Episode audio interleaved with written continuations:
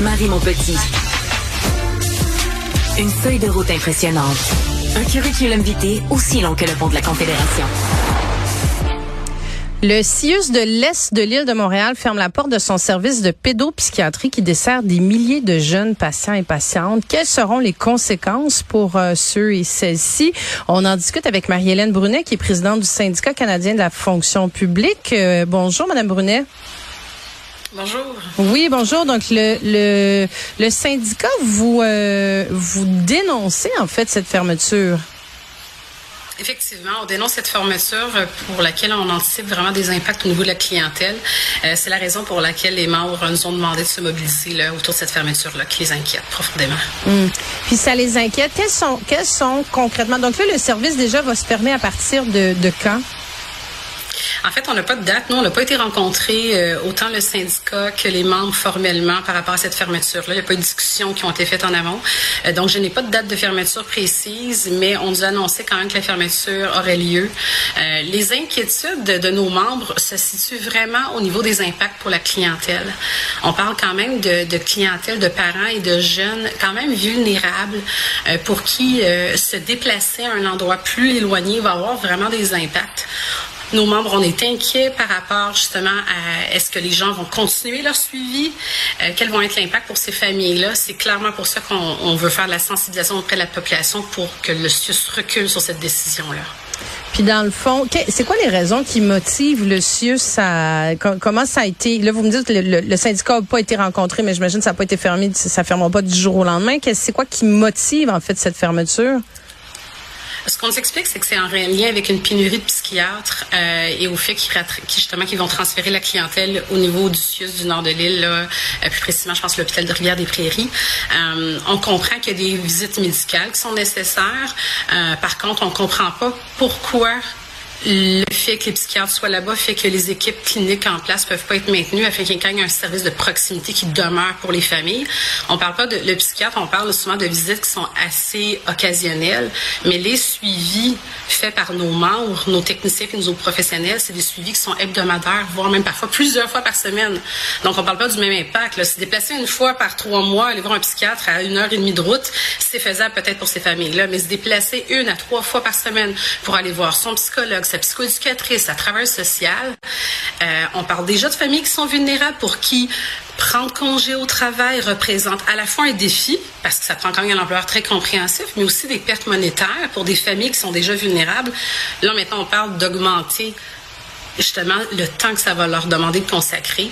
Clairement, on est inquiet que, en bout de ligne, il y ait moins de services qui se donnent ou des familles euh, mettent fin à leur suivi soit en raison de la distance, soit en raison aussi de la perte, euh, de liens significatifs avec leurs intervenants puis la clinique actuelle. Parce que là, le, le CIUS, dans le fond, veut rediriger la. J'imagine qu'il y a un plan là quand même pour rediriger ces jeunes-là. C'est vers euh, vers l'hôpital Rivière des Prairies. Exactement, c'est ce que j'ai compris. Euh, nous, en termes de plan, c'est ce qu'on aimerait. Justement, on aurait aimé qu'avant de décider qu'il y ait une fermeture, que les aspects cliniques soient justement discutés, autant avec nous qu'avec les membres, afin qu'on puisse justement mitiger les impacts pour la population. Parce qu'à ce moment, à ce moment-ci, on parle juste d'un transfert de clientèle. Euh, on, on, nous dit en deux mots, bon, peut-être qu'on fera du cas par cas, mais de quelle manière ça va réellement se faire? Euh, on n'a aucun, euh, aucun euh, indicative le plus précise pour l'instant. OK. Ça, c'est, ça... À part le fait que... Ben, à, part, le fait qu'on est assurément certain que ça sera plus loin et plus long pour les gens, euh, mais à part les impacts négatifs, on n'a pas d'indication comme quoi les gens vont avoir un meilleur suivi parce qu'on être suivis à Rivière-des-Prairies maintenant. C'est plutôt le contraire les intervenants, c'est quoi la réaction dans le fond des, des familles? Parce que c'est pas déjà c'est pas une c'est pas un secteur l'est de Montréal qui est très bien desservi de façon générale en termes de soins de santé. Là, on sait, il y a pas il y a, pas d'hôpitaux dans, dans l'est de Montréal, passé Maisonneuve-Rosemont. Il y a, y a une pénurie importante au niveau. Il y a beaucoup de poches de, de, de, manque d'accessibilité au niveau des médecins de famille aussi. Donc c'est déjà très mal desservi. Donc là c'est comme un, un élément de plus qui va diminuer l'accès dans l'est. Exactement, puis c'est pour ça qu'on comprend pas vraiment l'objectif bon, on comprend peut-être des objectifs administratifs ou autres, mais au niveau clinique, il n'y a pas de sens. Euh, effectivement, on ne voit pas la plus-value. Effectivement, ça s'inscrit dans un contexte déjà fragilisé dans l'Est. Effectivement, en termes, on a beaucoup de demandes comparé à d'autres secteurs, peu de ressources, des clientèles vulnérables, effectivement. Euh, c'est dans ce contexte-là qu'on se questionne vraiment sur les raisons. Euh, puis, en fait, on veut que le, que le CIUS recule parce que, effectivement, en ce moment, c'est les enfants puis les familles qui vont payer pour cette fermeture-là. Puis juste pour qu'on comprenne bien, Mme Brunet, le, service de pédopsychiatrie, il, dessert quel type de, de bon c'est des jeunes oui mais euh, comment c'est utilisé? C'est dans quelle sorte de cas par exemple? Je peux pas vous dire précisément la clientèle parce que moi-même je travaille pas là, euh, puis j'ai pas pas fait euh, cet exercice-là avec les membres. Euh, mais ce que je comprends, c'est qu'on parle de jeunes avec différentes problématiques, que ce soit des troubles anxieux, des problèmes de comportement, des difficultés au sein de la famille. Donc on parle pas seulement de jeunes qui sont suivis, mais aussi carrément de la famille au complet qui est accompagnée. Et c'est pour ça aussi que l'impact risque d'être d'autant plus grand. On, on parle pas d'un adolescent maintenant qu'on va demander d'aller se déplacer à 15 ou 20 minutes, mais de prendre le transport en commun seul ou d'y aller avec ses parents, euh, c'est vraiment l'accessibilité qui est au cœur du problème.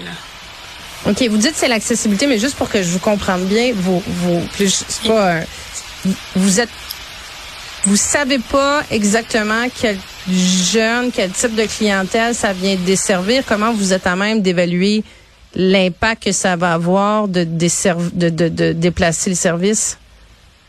Ben, en fait, les discussions que j'ai eues avec nos membres étaient plus tôt. En fait, c'est ça les inquiétudes qui nous ont, qui nous ont nos membres. Nos membres, on n'a pas parlé en détail effectivement de la clientèle qui desservait parce que pour nous, l'enjeu, c'est pas est-ce que le jeune a un trouble anxieux, un trouble de comportement ou autre, c'est que ce sont tous des jeunes avec des vulnérabilités, tous des jeunes qui ont besoin de services professionnels et, et, et donc nécessairement des personnes qui, pour qui l'impact va être plus grand on est suivi une à trois fois semaine, que ce soit une fois avec, seul avec un, psychologue ou autre, la famille aussi va être sollicitée, ça implique beaucoup de démarches pour les familles. C'est pour ça que nos membres, ce qui nous parlent, c'est l'accessibilité.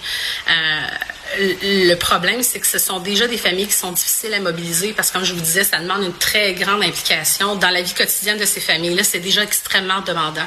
Beaucoup de ces parents-là, ça va être difficile de travailler à temps plein à cause de l'ampleur des suivis, etc. Donc, c'est pour ça qu'on, pour nous, c'est pas tellement euh, le profil précis des jeunes qui est important, mais vraiment le fait que c'est le seul service de pédopsychiatrie dans l'Est qui ferme et que nécessairement, ça va entraîner justement euh, des impacts négatifs là, pour la clientèle. Marie-Hélène Brunet, je te rappelle, vous êtes... pour les autres oui. Ah, ben, vous êtes présidente du syndicat canadien de la fonction publique. Merci. Merci à vous. Bonne journée.